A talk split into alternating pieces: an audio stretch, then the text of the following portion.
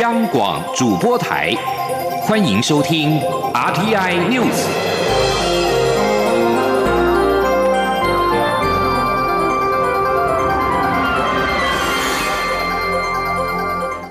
听众朋友您好，欢迎收听这节央广主播台提供给您的 RT News，我是张顺祥。首先把新闻焦点关注到，行政院将在明天跟民进党立委举行行政立法协调汇报，讨论本会期优先的法案。根据行政院的规划，最优先法案大概有四十几个案子。同性婚姻专法、提高酒驾的刑度跟防假消息相关的修法都在名单里面。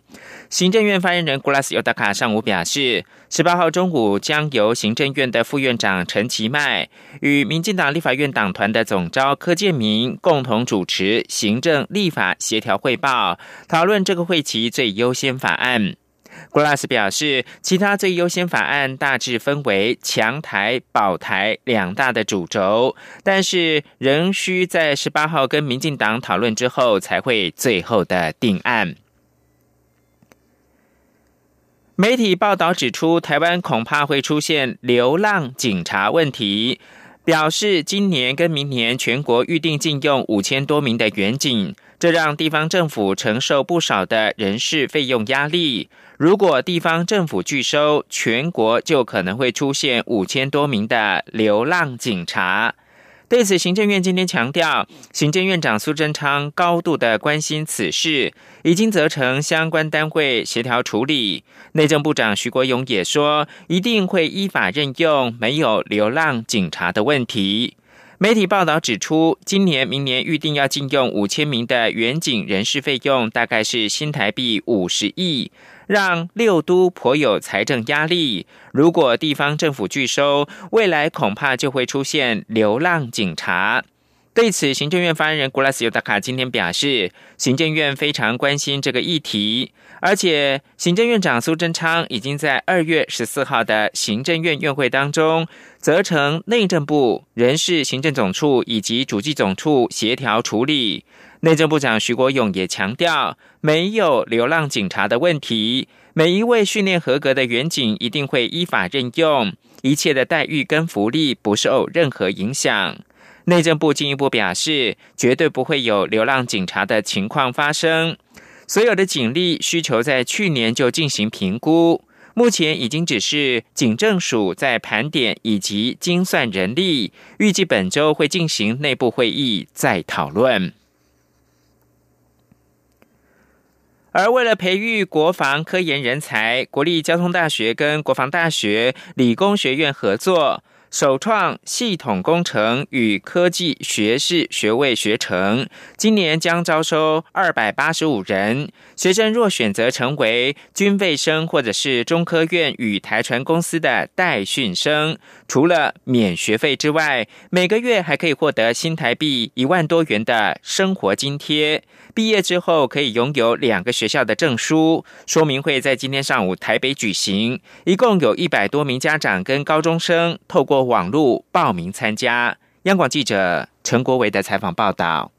在教育部和国防部的同意下，国立交通大学与国防大学理工学院合作，创立系统工程与科技学士学位学程。交通大学副校长陈俊勋表示，这个学士班将由交通大学教授专业学科知识，国防大学把关军事教育基础，以提高国内学子从事国防科技研发的意愿。国防大学理工学院副院长瞿中正指出，这个学程采入学不分组招生，今年预计招收两百。八十五名学生，其中包括两百一十名军费生，六十九名国家中山科学研究院或台湾国际造船公司的代训生，以及六名自费生。军费生的学费将由国防部负担，就学期间每个月将有新台币一万五千五百一十五元的生活津贴。毕业后必须任官服役十年。代训生也是免学费，中科院提供每个月一万五千元的津贴，台船提供一万两千元。毕业后必须服务满八年。中科院希望这些学生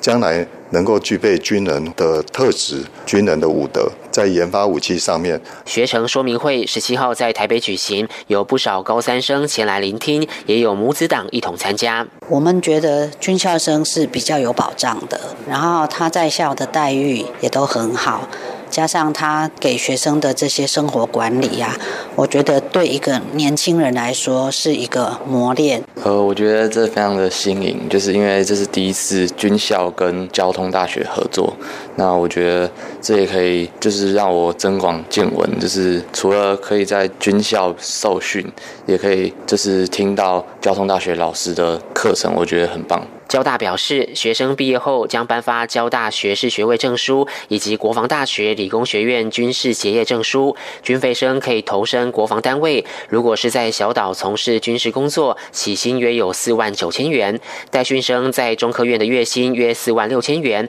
台船也从四万起跳。中央广播电台记者陈国伟台北采访报道。国家中山科学研究院日前表示，他们今年精选了二十五项武器的系统跟次系统参加阿布达比的防卫展。除了向国际传达中科院的科技能力之外，也期待展现之后各方能够寻求合作的商业机会，进一步实现国防产业各式防卫产品进入到国际市场目标。中科院进一步表示，根据上一次参展询问度进行分析，今年精选了二十五项的武器系统跟次系统，像是有天剑二型的防空飞弹、新型的短程防空飞弹，以及超音速跟次音速的反舰飞弹、复合式的火箭系统、肩射型的反装甲火箭、二点七五寸的火箭。训练用的空中靶弹、红雀二型无人飞行载具、无人机防御系统等装备。另外，科技部公布了第三期太空科技长城发展的计划，将从二零一九年开始到二零二八年，一共是十年时间，投入新台币两百五十一亿元，将要建制三种，一共是十颗卫星。自制率将达百分之九十以上，最快预计二零二一年可以陆续发射。请听记者郑祥云、杨文军的采访报道。台湾第三期太空科技长城发展计划日前经行政院核定，将自二零一九年起至二零二八年止，共十年，计投入新台币两百五十一亿元，发展包括六枚先导型高解析度光学遥测卫星、两枚超高解析度智能遥测卫星及两枚合成孔径雷达卫星。科技部长陈良基指出，第三期计划将传承福卫五号及七号的技术，发展出更先进的功能，最快预计二零二一年陆续发射。若加入今年将发射的福七，明年将发射的气象卫星猎风者卫星及小型的立方卫星，未来十年台湾每年将发射一颗卫星，精进台湾太空实力。他说：“有任何的状况，我可以下一次做做修改，那让我们的技技术精进到说。”在某些 component 领域，我们可能是全世界独一无二，或者全世界我们可以是最重要的领先的国家。国家实验研究院太空中心主任林俊良进一步指出，服务目前每两天通过台湾一次拍摄两米解析度的照片，但先导型高解析度光学遥测卫星则可以每天通过一次，六枚卫星就能拍摄更多次，且解析度达一米。而超高解析度智能遥测卫星则是挑战三十五公分的解析度，也就是说，目前服务大概能看到汽车。先导型高解析度卫星可看到。机车超高解析度则能看到玩具车。林俊良也强调，这些卫星自制率将高达九成以上。他说：“有一些的关键的组件，我们一定要自制的，因为很多刚刚所提到的有一些呢高精准的 CMOS 感测器，或者说呢这个 X 这些的 transmitter 等等的，这些是国外是管制的项目，所以因为我们有钱买不到的，所以这个部分我们都会自己来做。”哈。至于第三种卫星合成孔径雷达卫星，林俊良指出，主要是目前所有卫星都只能在白天工作，且台湾云层遮蔽率平均达百分之六十八，因此这枚卫星将可穿透云层，不受云雾、降雨影响，是全天候的观测卫星，将时时刻刻守护台湾。中央广播电台记者郑祥云、杨文君在台北的采访报道。台湾网球双打姐妹花詹永然跟詹浩晴十六号在杜哈女网赛女双的决赛击败德国跟荷兰联军，摘下本季第二冠，同时也是姐妹俩联手拿下的第十四座的冠军。张永然去年因为自律神经失调，在打完了美国网球公开赛之后，就专心的养病调整身体。本季他跟妹妹张浩晴重新的合体，开季先在澳洲的布里斯本网赛拿下了亚军，随后在荷巴特女网赛联手登顶，替两个人再次联手打出了信心。十六号夺冠是詹家姐妹联手所拿下的第十四座的冠军，同时也是两人在杜哈所拿下的第二冠。过去他们就曾经在二零一六年的杜哈女双赛登顶称后。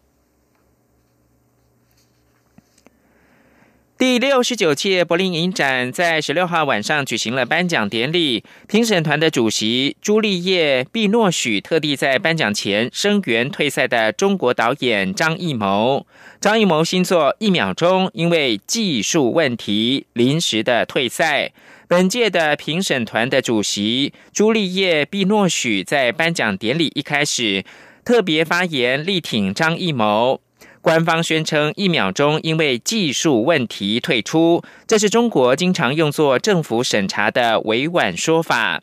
纽约时报报道表示，尽管中国对电影的严格监督众所周知，但一部影片在临近影展之际被撤，实属罕见。突如其来的逆转在中国电影界引发了骚动，也加剧了对于中国共产党加大对意义跟敏感话题讨论打压力度的担忧。